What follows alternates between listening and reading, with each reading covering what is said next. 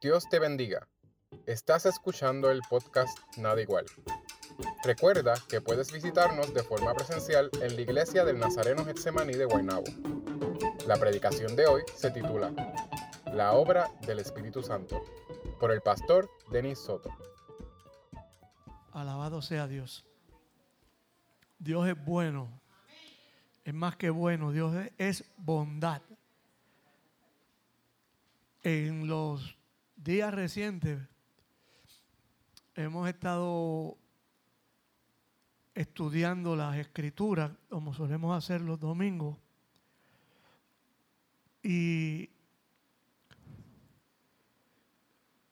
sale el, el tema, el asunto importantísimo del Espíritu Santo y la obra del Espíritu Santo en la vida del creyente y eso repercute en la vida de la iglesia. ¿Ok? Pues el apóstol Pablo es quien más tiempo le dedica al asunto del Espíritu Santo. En las escrituras aparece él destacando la obra esencial del Espíritu Santo. El Espíritu Santo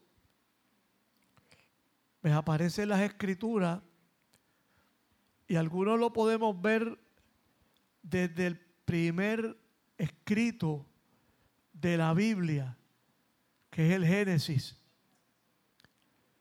Porque en Génesis dice que en el principio creó Dios los cielos y la tierra. Y la tierra estaba desordenada y vacía. Pero dice enseguida, y el Espíritu de Dios.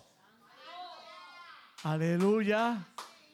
Y el Espíritu de Dios se movía sobre las aguas.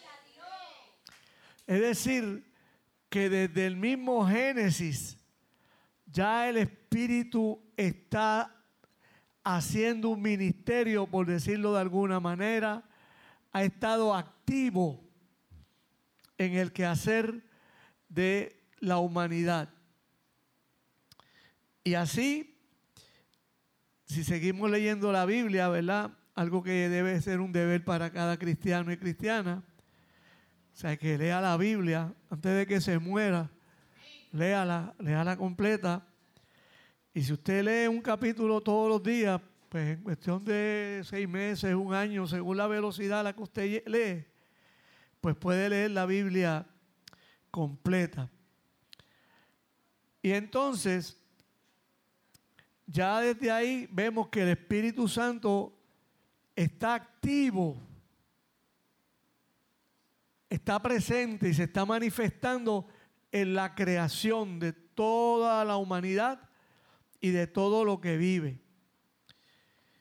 Pues el apóstol Pablo habla también de la obra del Espíritu Santo. ¿Ok? Para muchos, y algunos estaremos, algunos de esos muchos, me incluyo, la experiencia con el Espíritu Santo, una experiencia, un encuentro personal, genuino, verdadero con el Espíritu Santo, cambia completamente nuestra vida uno no puede decir que está lleno o llena del Espíritu Santo si sigue actuando como un bacatarán, como un trilla, oscorrón, escaldo espina, mondonguendita, etcétera. O a veces yo decía cuando estaba en la primera iglesia bautista de Carolina, que es la iglesia donde yo me encontré con el Señor. Y llegó un momento que la iglesia tenía tres mil miembros. Pero en ese mismo momento, en ese crecimiento, pues muchas veces lo que teníamos era gente pasada por agua. Ajá. En vez de huevos pasados por agua, era gente ahí que los, los mojaban, se secaban, algunos lloraban, algunos reían y qué sé yo qué. Pero como dice también la escritura, que el, cerdo, el, perro vuelve a su vómito. Es la Biblia. O sea que lo que quiere decir es que hay gente que después que tiene un encuentro con el Señor, se va para tener un encuentro con el diablo. El Señor lo reprende. ¿Sabe? Y deja de servirle a Dios.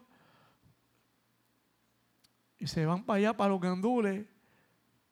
Y dejan de congregarse. Y dejan de leer las escrituras. Y dejan de hacer lo que debe hacer un cristiano o una cristiana. Que es conectarse cada día con Dios que usted y yo todos los días, cuando usted abre esos ojitos lindos que el Señor le dio, y que usted vea lo linda que usted se ve, acaba de despertar. Llévenme al oculista para ese catarro. ¿Sabe? Pastora Malén, no, Pastora Malén es linda de por la mañana, sin maquillaje es una campeona al natural. Y entonces yo la, despierto todas las mañanas. Eh, ya tiene su cafecito hecho. estoy por. ¿Ah? Y té. Si le pongo té. Ella para que me va, está acumulando puntos con la novia, tú sabes, tirando de lejos. A ver si en sexto eh, eh, algo.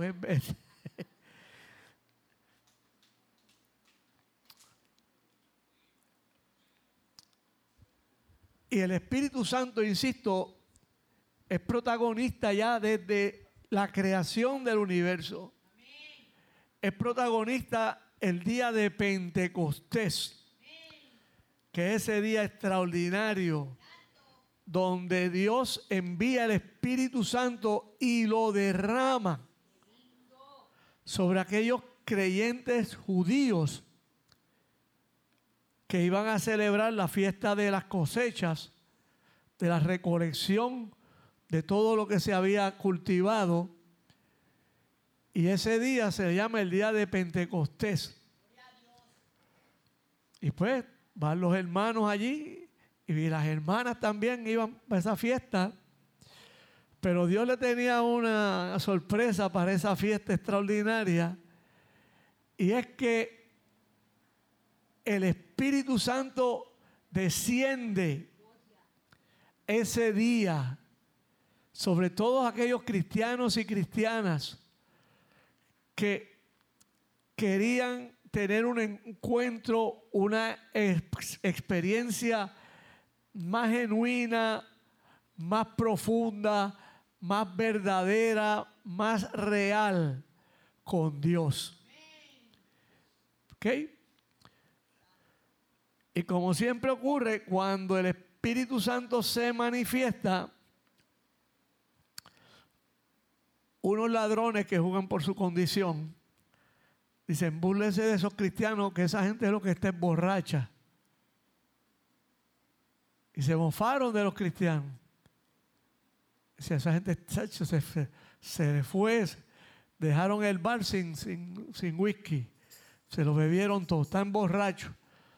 Y el apóstol Pedro los escucha. Y dice, mire gente, deje eso. Deje esa guasa. Decíamos nosotros cuando muchachos, deje ese embuste, deje esa guasa. Esta gente no está borracha. Son las 10 de la mañana. ¿Cómo nosotros vamos a estar borrachos a las 10 de la mañana? Se ve que el apóstol Pedro no era puertorriqueño. Sí, sí, que sí, chacha. Ah, ya a las 10 de la mañana ellos andan por duodécimo punto. Sí, estaban más muchachos. Estaba más ahumado que, una plancha de carbón. Era para allá, este es el otro. ¿Ok? Entonces Pedro le dice, miren hermanos, nosotros no estamos borrachos. Lo que están presenciando ustedes es el cumplimiento de una profecía que se dio hace casi 800 años atrás. Una experiencia en la cual el Espíritu Santo iba a ser derramado sobre la gente que fuera a adorar allí ese día. Dice, nosotros estamos borrachos. Nosotros estamos viendo el cumplimiento de una profecía. Que en los postreros tiempos Dios iba a derramar su espíritu sobre toda persona. Los niños, las niñas, los adultos. todo el mundo tenía acceso directo a Dios. Entonces Pedro hace la, salvedad. Mire, nosotros no estamos borrachos. Nosotros estamos celebrando una manifestación prometida por Dios para todo su pueblo. ¿Ok? Y entonces también la escritura dice que, que se metieron en un aposento alto, que era un segundo piso de una casa que se cree que era la casa del que luego se convierte en el apóstol Marcos, que era un seguidor de Pedro y un seguidor de Cristo. Y era el que jangueaba con Pedro. ¿Por qué? Pues porque Pedro no sabía leer ni escribir. Y porque Pedro no hablaba el mismo idioma. Entonces, cuando iban con Pedro, Pedro era el que le servía de intérprete, de traductor, para que Pedro pudiera predicarle a la gente a la que le predicaba el Evangelio. Bien, de esta experiencia, experiencia, ahora hablo de mi experiencia personal, una de mis nietas, ¿dónde estarán mis nietas? Ah, que se fueron, se fueron para el baile con, se fueron para el mejor sitio. Qué chévere. Entonces la primera pregunta que me hace mi nieta, María Paula Magdalena, mejor conocida como la maestra dinosaurio. Ese fue el nombre que ella se puso. Yo soy tu maestra. Entonces, cuando iba a la casa, ella jugaba a los maestros conmigo. Y entonces, ¿cuál nombre yo tengo? tú eres, ¿cómo fue que me dijo? Yo soy la maestra dinosaurio y yo voy a ser tu maestra. Yo, tremenda maestra, esa es la, la, la, la de, de eh, con genio y figura. Ah, pero rubia, igual que la pastora también. Ah, ah, sí, sí, sí. Entonces ella le dijo a la abuela, eh, que, cuando uno le pregunta, ¿qué tú quieres ser cuando seas grande? Yo quiero ser pastora. ¿Pastora para qué? Para hablarle a la gente. Y ayudar a la gente. Hay que devolver a esa muchacha. Hay que devolverla.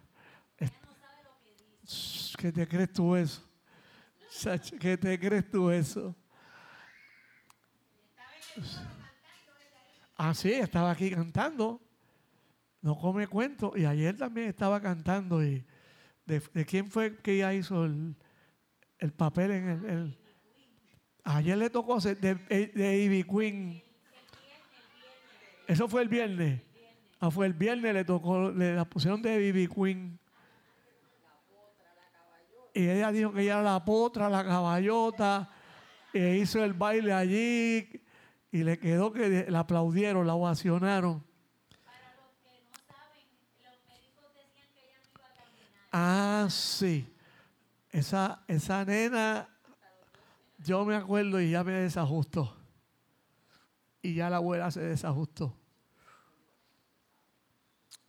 el animal, y estoy ofendiendo a los animales, que sirve como el partero que la recibe, nos dio la mala noticia de que la nena nunca iba a caminar. Que iba teníamos que esperar hasta los 12 años para que ella pudiera caminar sus primeros pasos. Y yo le dije, ¿usted se cree que es Dios? Solo sabe Dios si va a caminar o no va a caminar. Eso quien lo sabe es Dios. Y yo dije, bueno, yo voy a poner a este médico en vergüenza. Y yo la agarraba, ponía a jugar con ella en el piso y luego me levantaba y le, podía, le ponía mis dos dedos meñiques para que ella se agarrara de mis dedos meñiques. Entonces yo iba poquito a poco, ella se paraba y empezaba a dar pasitos. Hasta un buen día en que la nena no agarra el dedito y siguió caminando sola.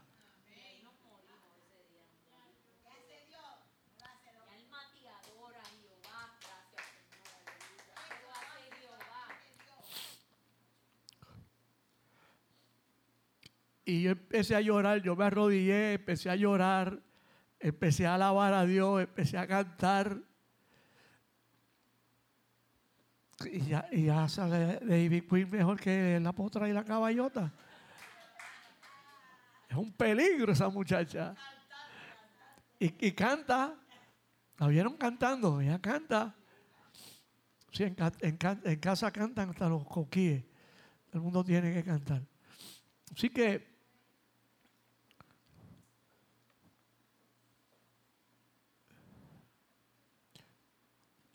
yo me veo a Eneida y me asusto.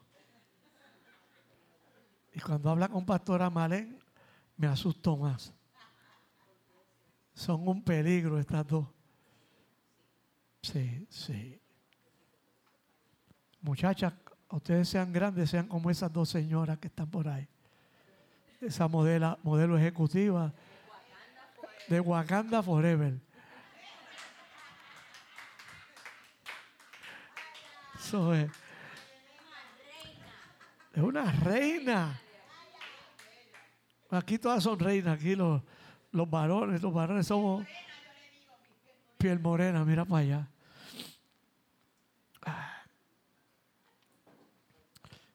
Y la niña sale caminando y luego poco tiempo después me ponen un video y en el video ella sale corriendo, compitiendo en una competencia de pista y campo del colegio donde ella estudiaba.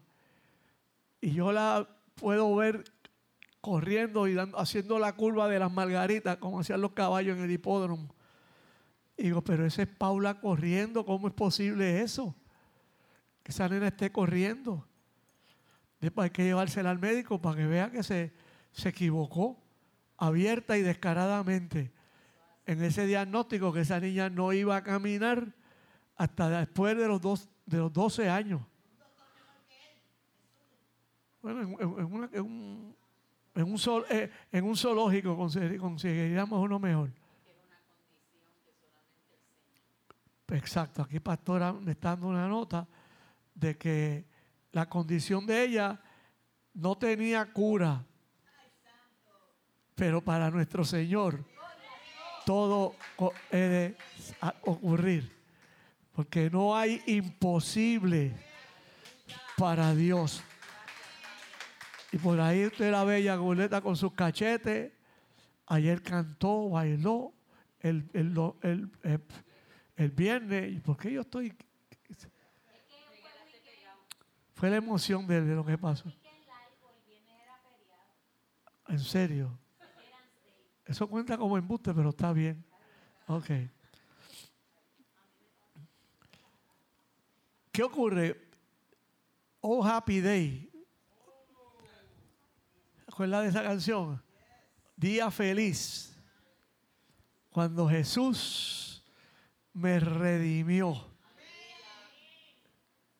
Él me enseñó cómo orar y a vivir regocijado y feliz. Es un himno ya clásico, eso lo canta todo el mundo. Todos los coros de los Estados Unidos cantan eso. El coro de nosotros, de los jóvenes de la primera iglesia bautista de Carolina, Shalom, lo teníamos también en el repertorio y regularmente con esa canción empezamos. O día feliz.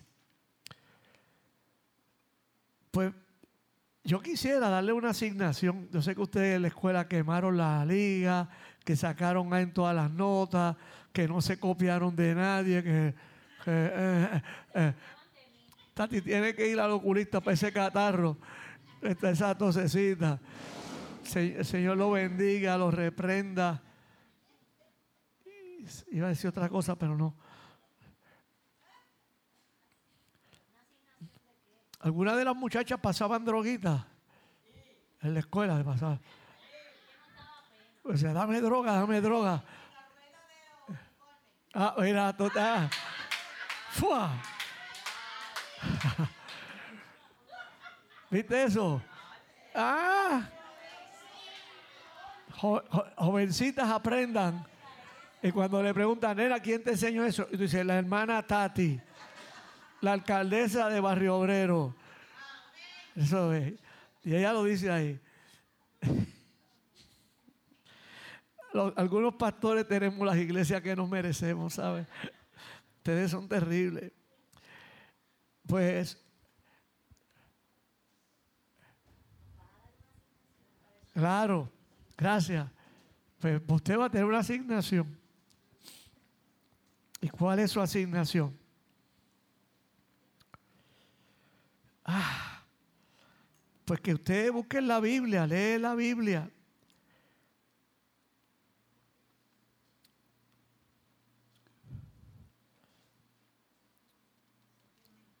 Y ahí, en las cartas del apóstol San Pablo, también encontramos cartas a Timoteo, a Tito, a Filemón.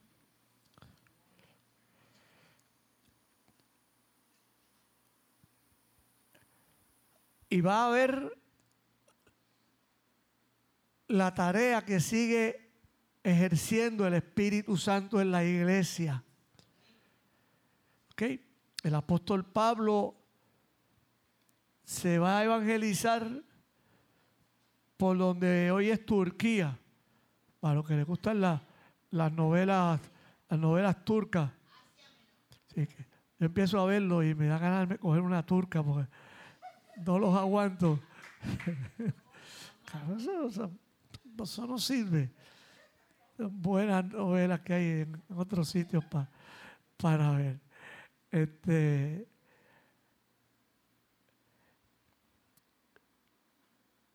¿Y cuántos de ustedes en algún culto en alguna actividad religiosa, hicieron una invitación en ese lugar para que usted conociera y reconociera a Jesús como su Señor, su dueño, su Salvador. ¿Usted ha hecho eso alguna vez? Porque los que han hecho eso alguna vez, alce la mano.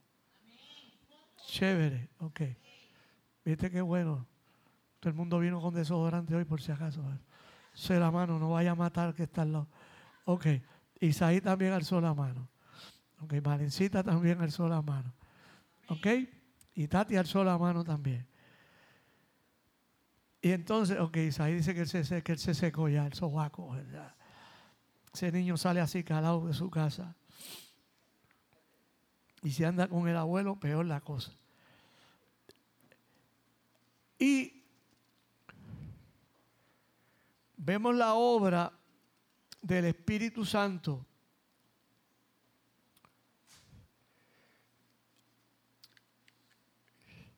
Y Pablo, repito, se fue por lo que sería Turquía de los tiempos bíblicos del imperio romano. Y pues Pablo se fue por esa zona. Y por ahí llega a Tesalónica, una de las ciudades de estado más importantes que sale en el Nuevo Testamento, griega. Y entonces el apóstol Pablo va allá a Tesalónica, se junta con los griegos, les predica el Evangelio a los griegos, los griegos se convierten y Pablo abre y funda una iglesia que se llama la iglesia de Tesalónica. Y a los que viven en Tesalónica le, le dice los tesalonicenses. Son los que viven ahí. Entonces Pablo les habla, les habla a ellos de la obra del Espíritu Santo. Y les dice que el Espíritu es la presencia de Dios que nos capacita para poder vivir la vida divina, la vida cristiana, la vida que Dios quiere que tú y yo vivamos. ¿Ok? En el presente. Vamos a disfrutar de una cuando Él venga en gloria, que eso va a ser una fiesta eterna. Pero el Señor envía su espíritu Y cuando Él envía su espíritu, su espíritu se manifiesta. Y se manifiesta de muchas maneras en nosotros y en nosotras. Hoy por lo que pude ver ahorita, alguna gente se arrodilló. Y oró arrodillado o arrodillada ahí. Otro se pone de pie y levanta las manos. Otra se queda sentada y levanta las manos. Y esas son distintas formas de uno vincularse, conectarse y de agradecerle a Dios que estamos vivos y son múltiples beneficios que hemos recibido con aquello que conocemos como lo que es la gracia de Dios. Y la palabra gracia es algo que tiene Dios que Dios tiene mucha, mucha, y que te la regala. Porque la palabra gracia es algo que te dan sin que tú lo merezcas. Es un regalo que tú no te ganaste. Es un regalo, ya dije que tú no lo mereces. Pero la bondad de Dios es tan grande, tan hermosa, tan amorosa, incondicional. Así es el amor de Dios. Entonces tú eres con condiciones. Yo te quiero bajo ciertas restricciones aplica. No, no, no, no, no. O sea, el amor de Dios es incondicional. Para el bueno, para el malo y para el peor. Ustedes no, porque ustedes son buenos desde chiquito y desde chiquita. Ustedes no se han parado ni en la grama del vecino. Usted ni escupe para botar un chicle. Ustedes son una joyita que papá Dios me puso para perdonarla. Algunas son terribles, pero los nombres los voy a conservar en un buzón. Y donde quiera que el apóstol Pablo iba, predicaba el Evangelio, la gente se convertía, él los bautizaba, les daba clases de discipulado, los bautizaba y se iba a otro lugar a seguir llevando el Evangelio. Se llama apóstol, por eso lo llaman el apóstol Pablo, porque usted dice, ven acá, pero es que yo leí la lista de los discípulos de Jesús y ahí no está el apóstol Pablo. Yo no, Pablo no podía estar allí porque agarraba a todos los apóstoles y los mataba. O sea, él tenía un trabajo, una función para el imperio romano que era arrestar cristianos y matarlos. ¿Ok? Y un buen día, Chacho, Dios tiene memoria chévere. Y un buen día, Pablo dice, bueno, voy a perseguir y a matar cristianos hoy. Y se va. Eso, ¿Se acuerda de eso? A que tú no sabes lo que en Damasco pasó. Lo que pasó. Lo que pasó. El Espíritu Santo es contento. Por ahí que era, eso era un corito de, de los catacumberos de allá de la Yupi. Era, aquí tengo una ciudadana de esa granja. Entonces, el apóstol Pablo, con ira para, para ir a arrestar cristianos con la intención de torturarlos y matarlos. ¿Ok?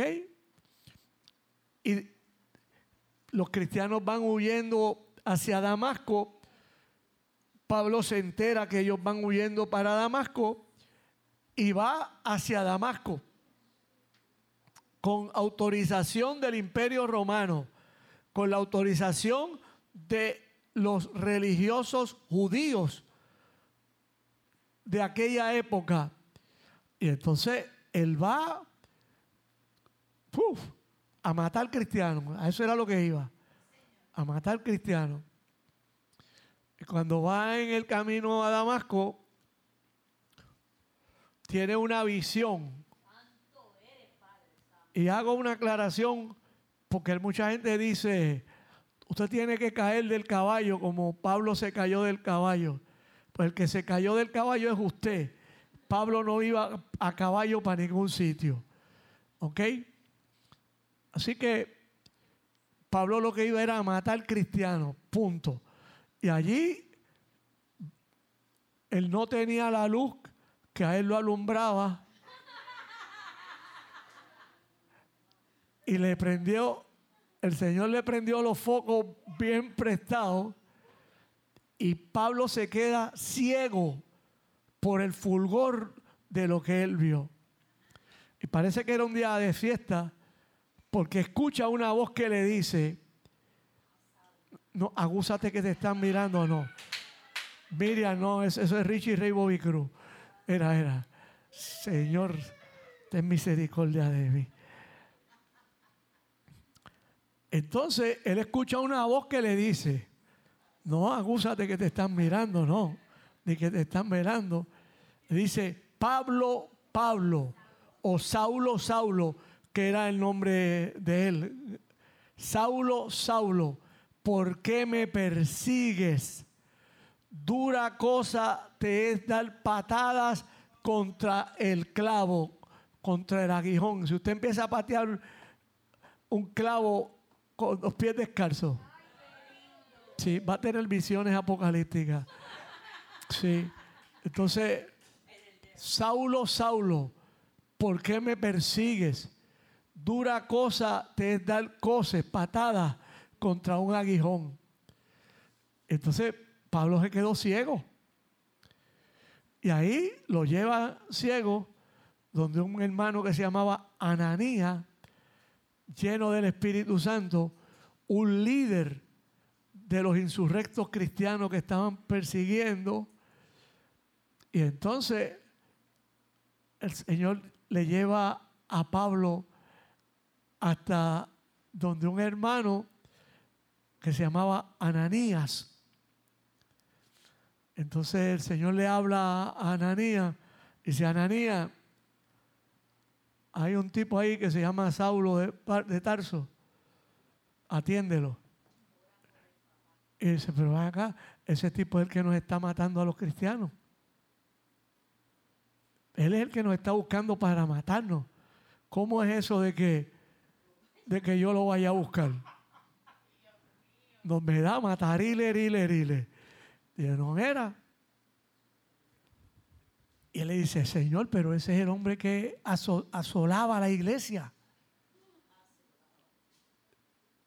O sea, que, que está matando cristianos, que mató a Esteban ese hombre íntegro de Dios, ese hombre santo de Dios, que era un diácono, por cierto, lo que hoy llamaríamos un mayordomo, una mayorloma. Y ese hombre lo agarraron y lo matan. Lo matan a pedradas. Eso fue horrible. O sea, lo que hacían era que cogían un peñón bien grande, ponían a la persona, hacían un hoyo, ponían la persona en el borde del hoyo ese y con ese bloque le daban en el pecho. Y cuando caía en el hueco, le tiraban más bloques de eso. Hasta que por supuesto la persona se muere. Pero qué hermoso es el Evangelio. Qué incomprensible es el Evangelio del amor de Dios y sus buenos servidores. Y él ora por la gente que lo va a matar. Igualito que ahora. Sí. Él ora por ellos. Y se entrega al Señor mientras lo, entraron a pedrada. Lo lapidaron. Lo mataron. Es como el primer mártir de los cristianos. ¿Ok? Buena gente el tipo, hombre de Dios.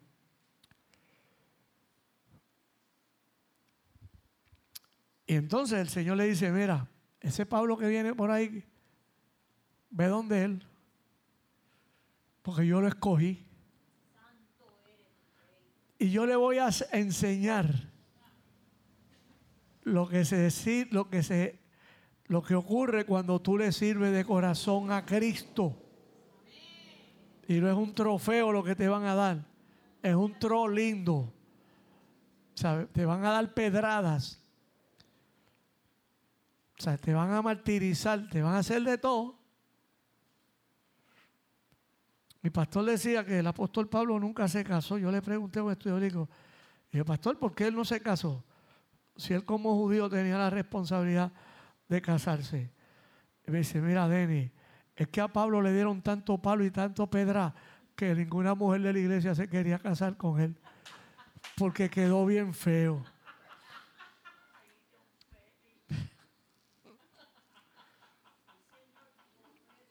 Mi, pastor era peor que yo, ¿sabes?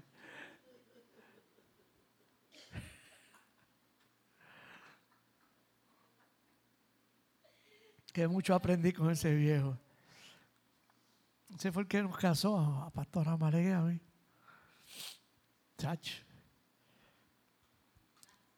Y entonces Félix Castro Rodríguez, Le decían el gigante de Carolina. Y en el museo, el museo que hicieron, la pared de los gigantes, que está en la, en la, carretera que va por para el aeropuerto,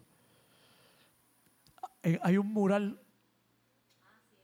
y él está entre los héroes de los héroes del pueblo. Le decían el pequeño gigante porque era así, él era menguau. Era bien bajito, bien bajito, bien bajito. Sí, sí, sí. Y, era un loco de Dios. el pastor era, lo que llamamos un loco de Dios, ese es una persona a la que Dios le habla y se tira de cabeza.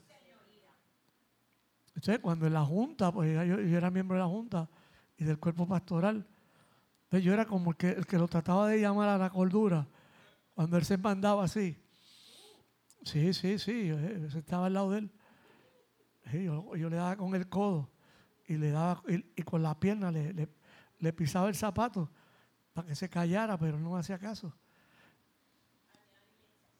Y entonces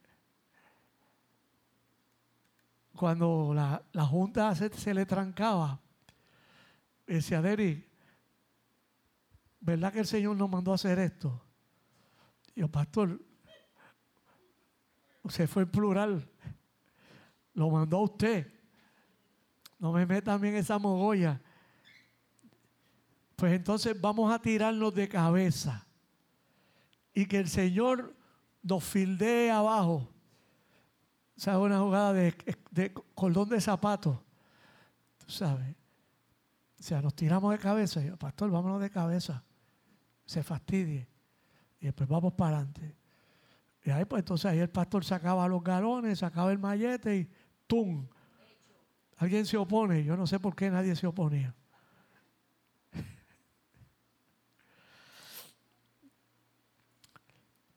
Y entonces, el Espíritu Santo tiene una, una labor extraordinaria, repito. Yo me convertí en, oyéndolo a él predicando el Evangelio. Previo a eso vi el bautismo de mi papá y de mi mamá. ¿Ok? Mi papá tenía problemas con la bebida, no de arrastrarse por las cunetas, pero los, viernes él salía del trabajo acabar con la de rayé o con la bacaldí o con lo que le dieran hasta las lágrimas, hasta las lágrimas se bebía. Sí. sí, Señor. Este, eh, una cosa que una cosa que hacen en los campos. Lágrimas de monte.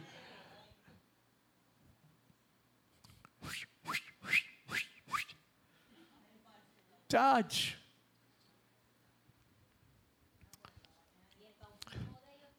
Y entonces, pues, mami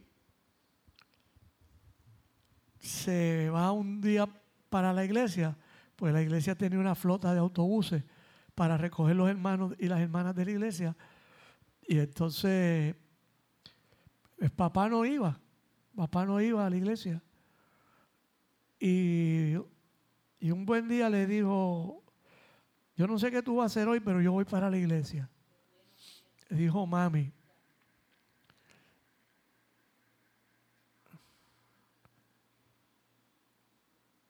es el, es el teléfono o una señal.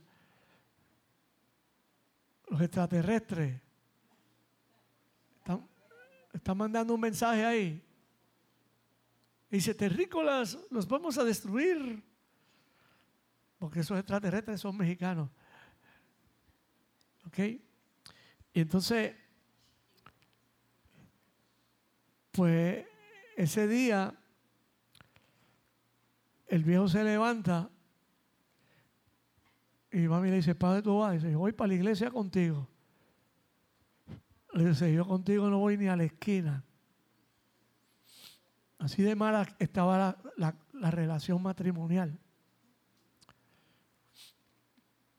Uno no los oía peleando, Nunca yo oía a mi papá y a mi mamá peleando. Pero yo estoy seguro que mami le daba de puñalada cuando se acostaba, ¿sabes? Porque era mamá bien fuerte. Bien, bien, bien fuerte. Pues el viejo vino, se le va la guagua de la iglesia, pero pasó otra guagua de la iglesia después y él se montó en esa guagua de la iglesia. Y ese domingo el viejo se convirtió. Y se convirtió en un hombre nuevo. Nuevo. Lo primero que hizo cuando llegó a casa, dijo, no bebo más.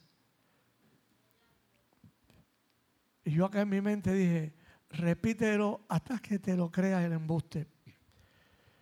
Y él lo que hizo fue que agarró toda la destilería de alcohol que tenía allí en la casa y la fue echando por el inodoro, la otra la echó en el lavamano y por donde quiera que había, se deshizo de todas las bebidas que tenía.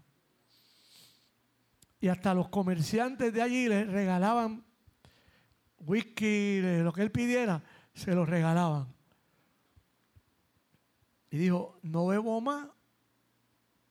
Y cumplió la promesa que hizo. Luego de eso entonces, coge las clases para bautizarse Y mami y él se bautizan el mismo día. Cuando yo vi ese bautizo,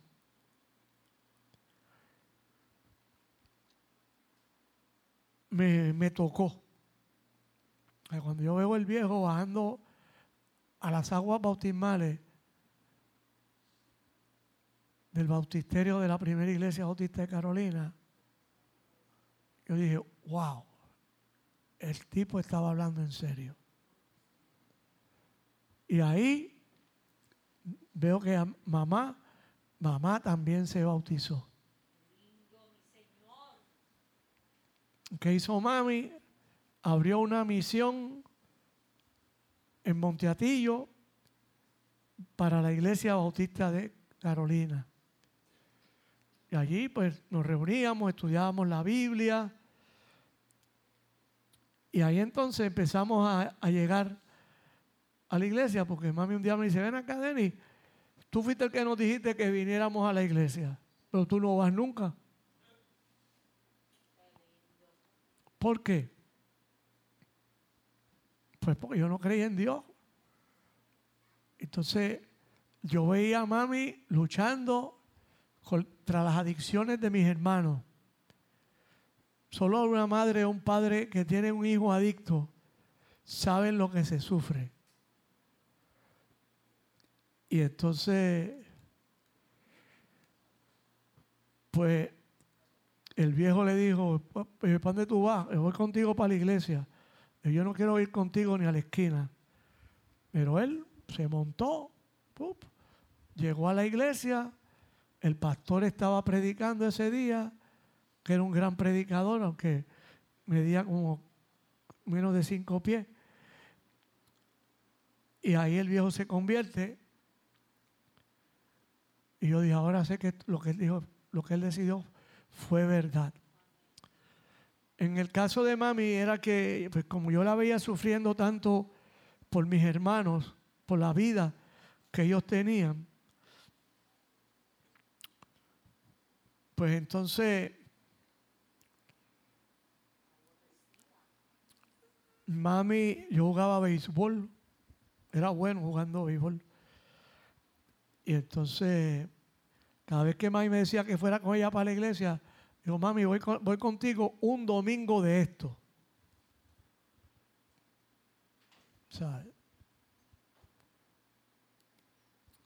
Y mami vino, agarró el, calendario, chequeó, me dice, mira, este domingo tú no tienes juego. Así que tú me prometiste que tú ibas conmigo a la iglesia, el domingo vamos para la iglesia. Entonces me voy para la iglesia con el viejo y con la vieja, como cariñosamente yo le decía. Y luego entonces Malén se convierte y le hizo una oración a Dios y no me pidió permiso para hacer esa oración. Entonces ella empieza a orar para que yo me convirtiera. Porque gran parte del teatro que yo montaba era teatro ateo. ¿Qué hacen los ateos con la religión? Se mofa, la, debate, todo ese tipo de cosas. También. Entonces, pues mami, me, yo decía, mami, un domingo de esto, que, que no tenga juego de pelota. El parque de pelota quedaba al cruzar la casa de nosotros, la cruzábamos y caíamos en el parque de béisbol las Antillas, que eso antes era un hospital, las Antillas. ¿Ok? Y ahí era donde practicaba un chamaquito ahí que quería jugar pelota, se llamaba Roberto Clemente.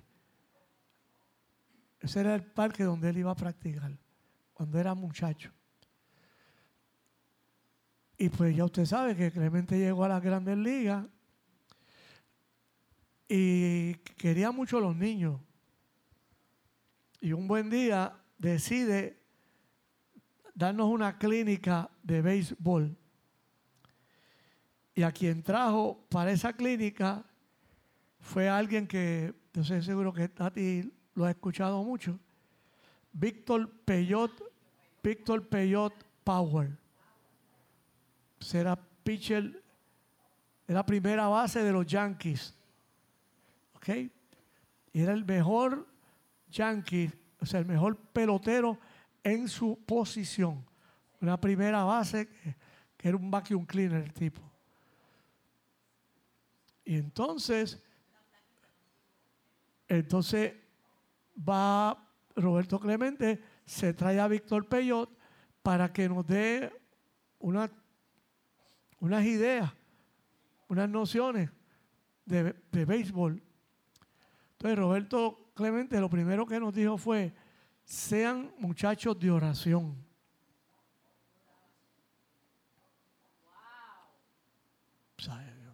Oración, ¿qué es eso? Eso no voy a orar. Fíjate de eso. Y entonces Víctor Peyot, que era un personaje, se redaba los puños con los árbitros, los escupía, les hablaba malo. Fue dirigente de Cagua y tuvo muchos problemas por eso. Y don Cholito le decía, porque lo, castigaban por, por la porque escupía. Y, entonces decían a, a Víctor Peyot, el que escupe no llega al cielo. El que escupe a otro no llega al cielo. Víctor Peyot Power. Y pues le dice a Roberto, mira Roberto, déjate de estar hablando de las mamás y de las cosas de los niños y olvídate de eso. Esto que vamos a jugar, enseñarles a jugar pelota. Y vamos a ser hombres de estos muchachos. O sea, Víctor era así férreo, bien fuerte. Y oye, pues nos chavamos. Y me mandaron para allá, para, para lo último, para los, para los bambú botados, para que recogiera las bolas que ellos bateaban antes de alicate. Así que volvemos a la obra del Espíritu. No nos hemos salido. O sea, el Espíritu es quien da los dones espirituales. El Espíritu da amor. El amor es un fruto del Espíritu Santo.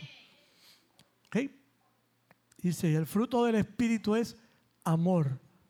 Después dice gozo. Después dice paz. Después dice bondad. Después dice fe. Después dice lo más que usted tiene, paciencia. Una cosa, templanza, Autotemplanza es autocontrol. Y autocontrol no es el programa de, radio.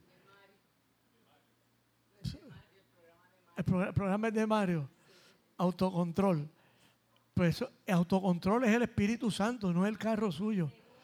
Ah, entonces después me queda mansedumbre, que es lo más que usted tiene. En serio, sí templanza, autocontrol, bondad, ser bondadoso, ser bueno, no ser maceta. Ya lo dije gozo, sí. El gozo es lo que produce el Espíritu Santo. ¿Se acuerdan de eso? Gozo, gozo, gozo yo quería, pero lo buscaba donde no lo había. Gozo, gozo, gozo yo quería, pero lo buscaba donde no lo había. Pero vino Cristo, el dador de la vida, y me dio del gozo del que yo quería. Pero vino Cristo, el dador de la vida, y me dio del gozo el que yo quería.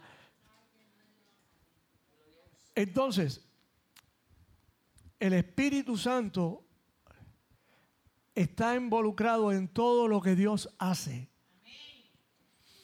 Desde la creación, el Espíritu se movía sobre la faz de las aguas. En otra versión dice, sobre la faz de un abismo. O sea que ahí el chorro era bien grande. Pero ahí estaba el Espíritu Santo.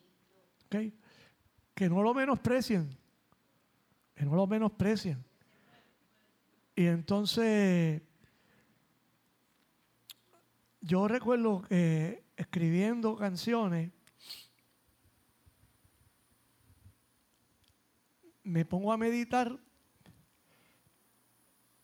y mis ojos son abiertos y me percato que se cantan muchos himnos del Linario, hice así porque había, estaba, habían himnos del Linario. Eh, que me encantan, repito, pero yo digo, oye, pero ningún himno del himnario de los que yo pude ver, yo estoy seguro que en otros himnos del himnario lo hay, ninguno le cantaba al Espíritu Santo. Y decía, oye, pero si somos cristianos, ¿por qué razón no se cantan himnos al Espíritu Santo? Y se me ocurrió escribir una canción y le puse por nombre El Santo Consolador. Eso está en uno de los discos que, que grabamos. Y fui, a un retiro con unos buenos amigos, pastores, David Hernández, Héctor López Sierra, este servidor y, otra, y otras mugres semejantes. Eh, y me puse a escribir décimas, que es de lo más fácil para escribir. Y entonces en ese retiro me, puse a escribir décimas. Y luego entonces esas décimas le puse música y bien chévere, que bien chévere, bien chévere, bien chévere. Y el Espíritu Santo nos ilumina. El día que nos convertimos, algo, algo nos ilumina, algo se prende en nuestros corazones o en nuestras mentes. Algo hermoso, algo ocurre. ¿Ok? Algo hermoso sucedió. Si un himno que cantamos. Todas mis culpas Él disipó. En mi vida era yo angustias y pesar, pero algo hermoso hizo en mí es una canción de, una obra que hicimos hace muchos años. Este, ¿Qué tú experimentaste ese día? El día que conociste al Señor, lo recibiste como Señor y Salvador. Paz. Paz. ¿Tú sentiste paz? Ok. Ok, Marcita dice que sintió que se le quitaron un bloque de encima. Ok. Interna. Eso es el gozo del Espíritu Santo. Oh, lloraste. Ah, ahí dice Pastora Maré. Yo encontré lo que me faltaba. ¿Ok? Y tú, correcto se puso sobre él en forma de paloma, correcto. Temor en el sentido de que no me de no fallarle. Ok, sí, respeto. Respeto. Ok. Pues, pues la conversión de mi papá y de mi mamá a mí me tocó. Luego Malén se convierte, toma las clases para bautizarse, pero entonces ella hizo trampa y se fue a orar y le dijo al Señor que ella quería bautizarse, pero que yo me convirtiera a Cristo. Entonces hizo, hizo un, negocio ahí con Dios. A mí me, excluyeron ahí, no, no me dejaron firmar ningún contrato. Este, y, y Malén fue una mujer llena del Espíritu Santo, recién convertida. Recién convertida.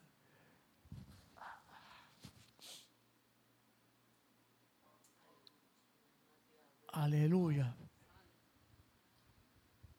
Y entonces ese domingo 30 de junio de 1974, predicando el pastor Félix Castro Rodríguez, mi pastor en ese tiempo. Mi pastor porque ese año me convertí escuchándolo a él. ¿Ok?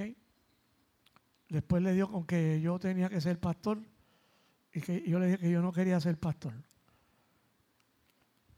Que pagaban muy poco. Este, que yo no tenía ese tipo de, de pasta, de paciencia. Así que él hace un llamado, predicó un sermón de grandes ligas, como siempre. Él predicó de Primera de Corintios, los versos que van del 15 en adelante. dice, porque el amor de Cristo nos constriñe. ¿Qué es constreñir? Que te aprieta. Que te aprieta. El amor de Cristo me atrapa. ¿Ok? Y Pablo le está hablando a gente que son filósofos, pero él es el filósofo más grande que ha dado la historia. O sea, el apóstol Pablo, apóstol de los gentiles, uno de los influencers más grandes de la historia. Las cartas paulinas. O sea, que los jóvenes tienen, ah, esa eso es de viejo. Viejo es el viento y tumba poste. Así que, ajá, ok. Así que él predica diciendo, porque el amor de Cristo nos constriñe, nos obliga, nos aprieta, pensando esto, que si uno murió por todos, luego todos estábamos sentenciados a muerte. ¿Y cuál es la paga del pescado? ¿Un pasaje para Israel? No. ¿Un pasaje para Walt Disney? No. La paga del pecado es muerte.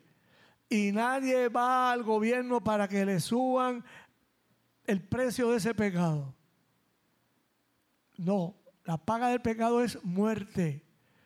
Pero el regalo que Dios nos da la paga del pecado es muerte, pero el regalo de Dios es vida eterna en Cristo Jesús, Señor nuestro. ¿Ok?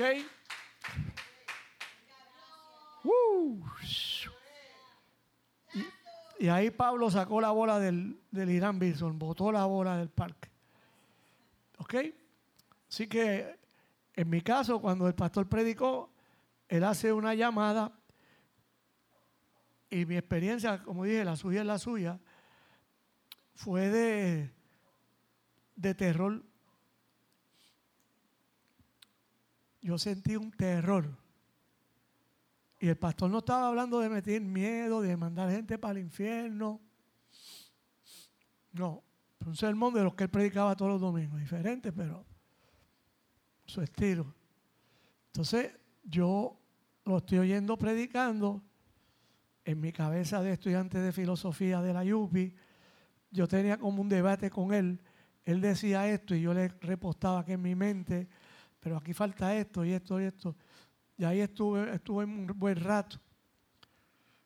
Y de momento,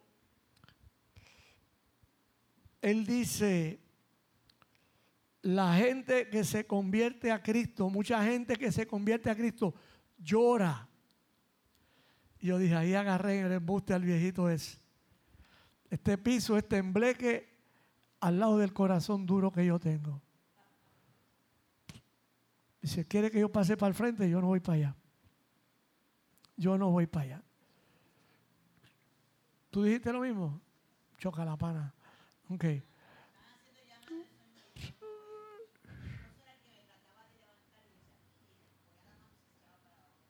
Tu esposo un aprovechado, ¿ah? Ah, ok. Ok.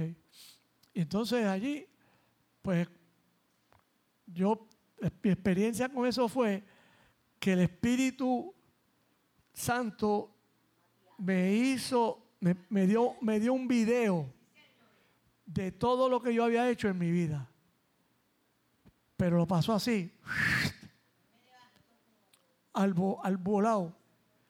Y yo pensé, como el, está en el nombre de el nombre de la iglesia bautista de Carolina, es Ebenezer.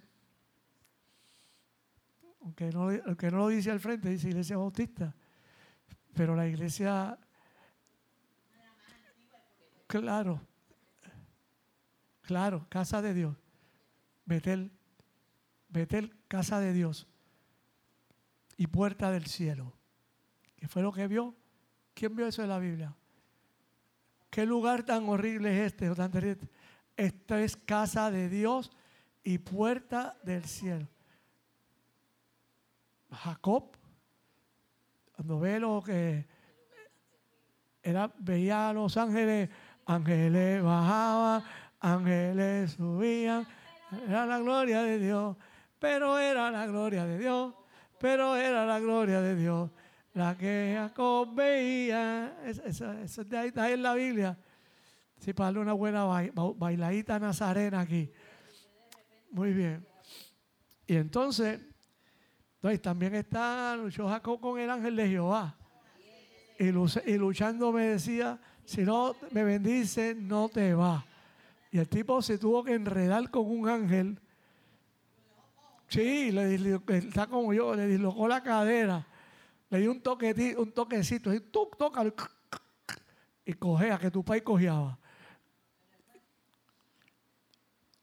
Pues el Espíritu Santo, yo llegué, en Carolina le daban una tarjetita.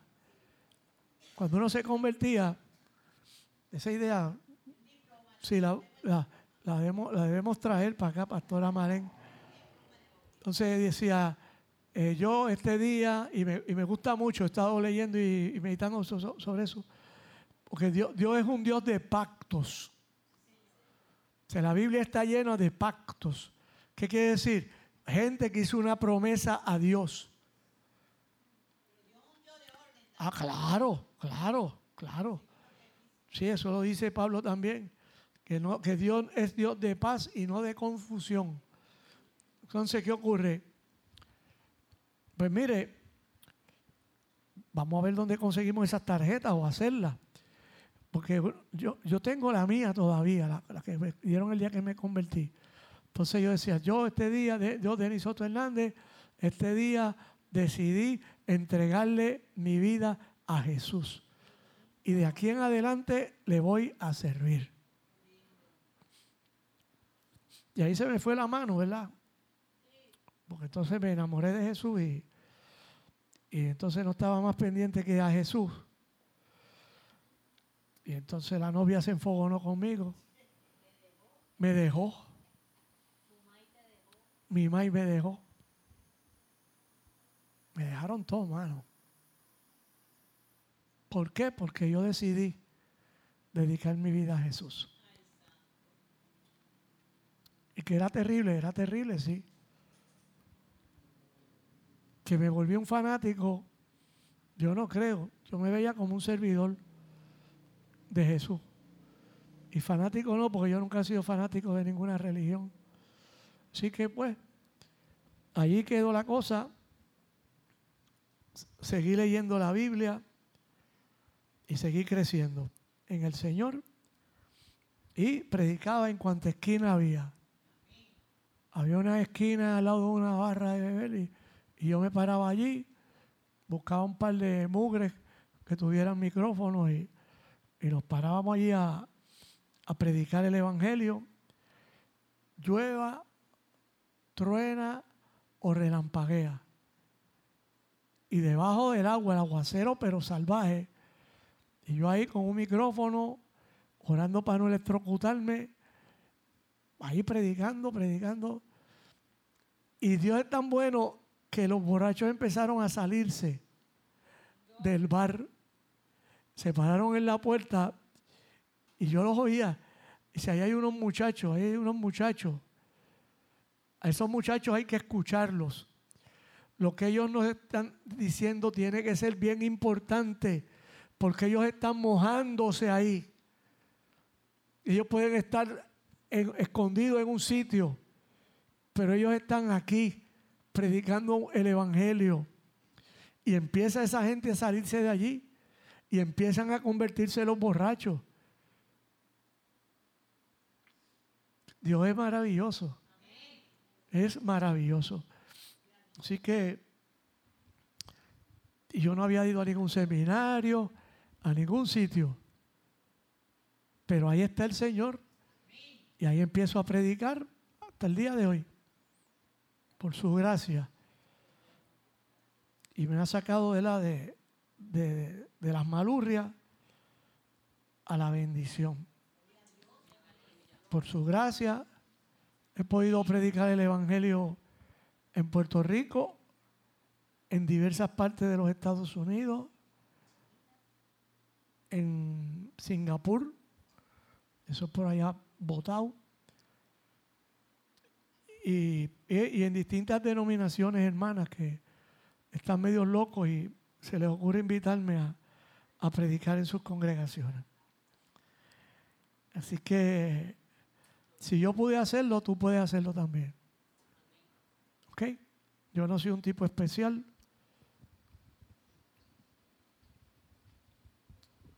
Yo soy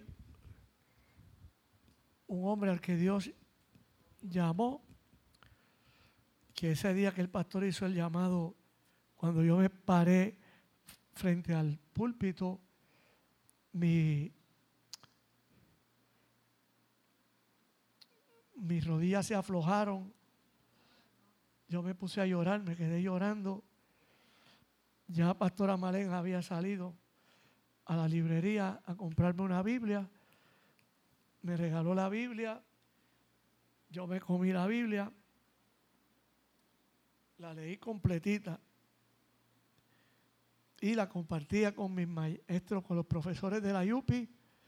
Me iba a los burronazos con ellos porque entonces ellos eran, casi todos eran ateos. Y cada vez que le tiraban a los cristianos, yo alzaba la mano y le mandaba un torpedo. Y me ponía pico a pico con ellos. Y me di a respetar y di a respetar mi fe. ¿Entiendes? Correcto. Y entonces él se mofaba, él decía, el, El, círculo cuadrado, le decía él a Dios en forma de mofa. Ah, tú eres de los que tienen un círculo cuadrado. Digo, no, no. Ningún círculo cuadrado. ¿En qué tú crees? Bueno, yo creo en Dios. Puede ser círculo cuadrado. Digo, así lo ve usted. Así lo ve usted. Pero es que usted está ciego y como usted no ve, pues no puede entender lo que yo, lo que yo vivo y lo que yo experimento. Se acabó. Eso, eso, that means war. O sea, ya el tipo me declaró la guerra, pero yo iba, yo iba para allá, no fui a buscar flores. Yo fui a dar testimonio de Cristo. Y yo me paraba y discutía con ellos y me ponía pico a pico, porque yo también había estudiado filosofía. No tenía un doctorado en filosofía como él, pero sí tenía muchos libros de filosofía leídos. Así que, o sea, tenía herramientas para ponerme pico a pico con él. Y se acabó. Y se acabó. ¿Ok? Y entonces, oye, qué raro. Esta iglesia no le da agua a los predicadores ya. ¿Cortaron el agua a la iglesia? Ok. Bien.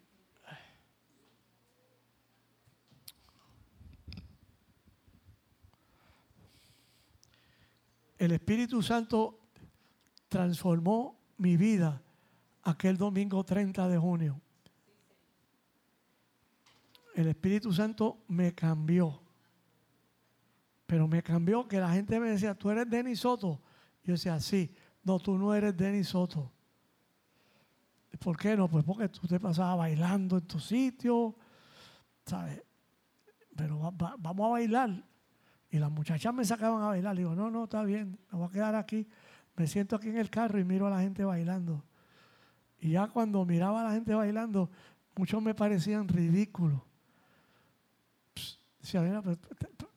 bueno, me parecían ridículos porque estaban bailando salsa mal y no lo estaban haciendo de forma ortodoxa. ¿eh? como yo, pues yo soy, yo soy ortodoxo. Eso es una religión especial. No es cualquier cosa.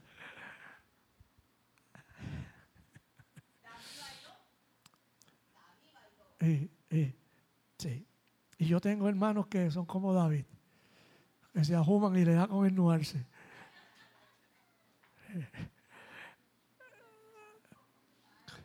¿Ok? Sí, porque David danzaba.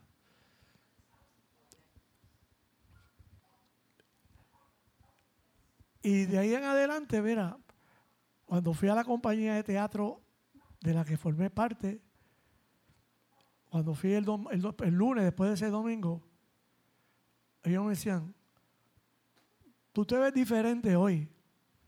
Yo que tengo el mismo afro, que lo tenía como, como algunos de ustedes, un, un comején.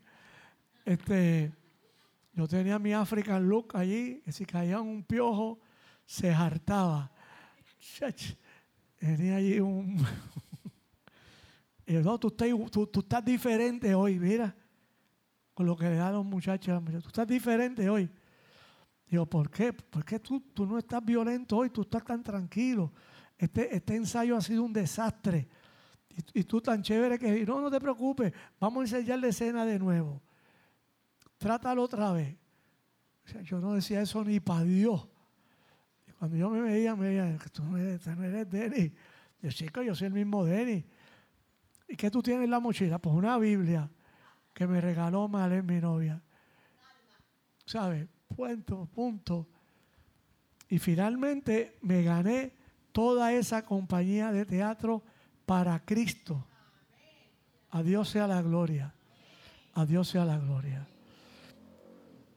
Y entonces ahí hicimos un grupo como una célula de jóvenes y al mediodía, lo que yo había aprendido en la iglesia el domingo, se lo pasaba, se lo reciclaba a mis compañeros de, teatro.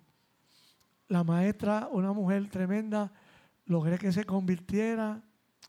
Me tocó acompañarla el día de su muerte. Este, la extraño mucho. Una gran mujer. Eh, esposa de un gran hombre la voz nacional de Puerto Rico, Antonio Cabán Vale, el topo, este, un gran amigo también, gran amigo. Era el esposo de ella. Y entonces, pues Jesús me cambió. Me cambió. O sea, yo no, yo, dicen que hay gente que tenía la mecha corta, pues yo no tenía mecha. O sea, yo que se pusiera bruto, si era día de fiesta, cogía un piñazo, pero gratis. Le daba un puño en el ojo que le cerraba el ojo botado. Sí, sí, sí, sí, le untaba, se le untaba mantequilla en la cara. Pero el Señor me transformó. Y murió el hombre viejo y ahora soy un viejo hombre. Siervo inútil de Jesucristo. Y resumiendo lo que dice, lo que dijo nuestro pastor, el Espíritu Santo de Dios, tercera persona de la Trinidad, oh bendita Trinidad, Padre, Hijo y Espíritu Santo porque el Señor cuando estuvo aquí con nosotros nos dijo que nos iba a enviar su Espíritu Santo. Ese era el consolador.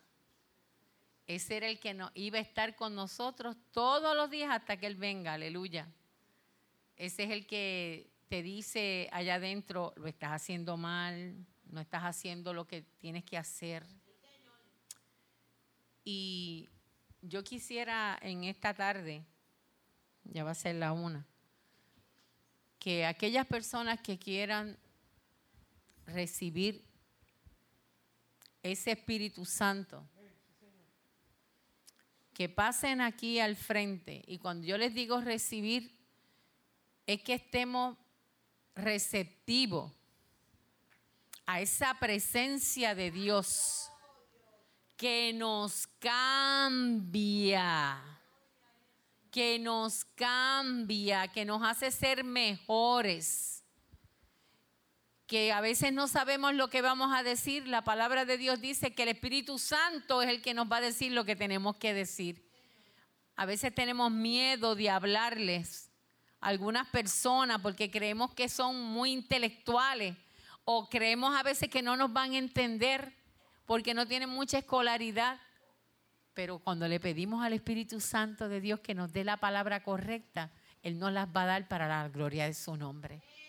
Así que yo les pido que aquellos que quieran pasar aquí al frente, vamos a orar por ustedes. Vamos a orar. La iglesia necesita el poder del Espíritu Santo en medio de su pueblo porque por medio del Espíritu Santo hay dones de sanidad. Por medio de los dones del Espíritu Santo tenemos profetas y profetizas. Por medio del Espíritu Santo tenemos don de sabiduría. Por medio del Espíritu Santo tenemos maestros y maestras dentro de la casa de Dios. El Espíritu Santo es el que nos guía a toda verdad. Y si tú quieres cambiar, si tú quieres ser transformado, porque a veces hemos oído la palabra, hemos venido al frente, le decimos Señor, pero cuando nosotros nos dejamos que el Espíritu Santo haga con nosotros lo que le dé la gana, entonces es que vamos a ver esos cambios que nosotros queremos ver en nuestras vidas. Porque mientras yo quiera mandarme yo, sí, el Espíritu Santo está bueno, pero yo voy a seguir haciendo lo que me dé la gana, pues no vamos a poder llegar a eso que verdaderamente nuestro ser, nuestra alma necesita para la gloria de su nombre. Así que vamos, si quieren venir aquí al frente, vengan hermanos, vamos a orar en esta mañana. Porque tenemos que ser llenos del Espíritu Santo de Dios.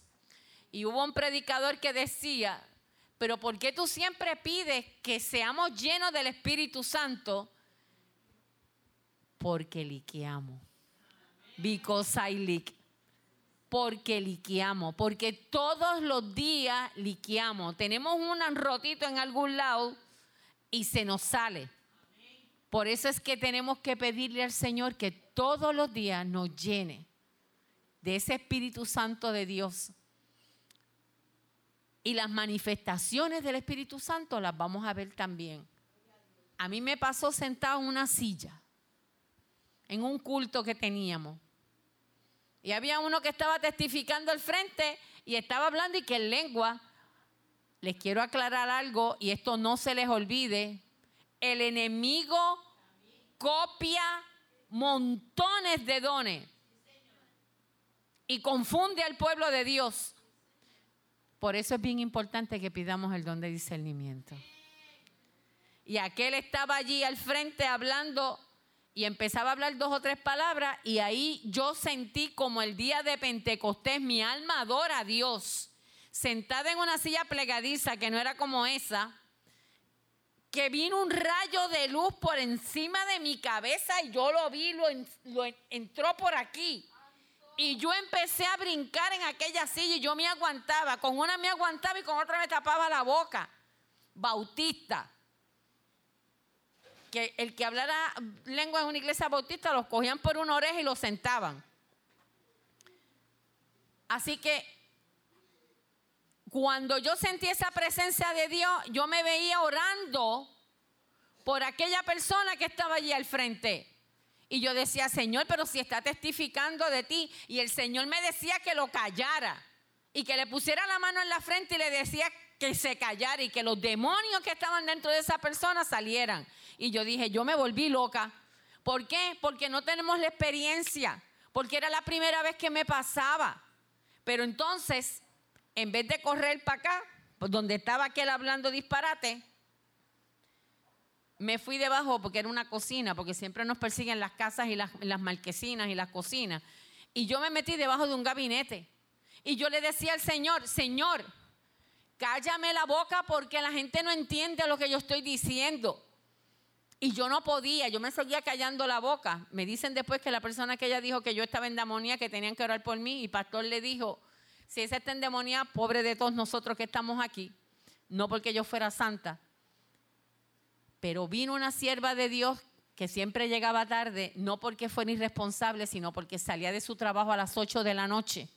Y ella llegaba a ese culto aunque fuera en el amén.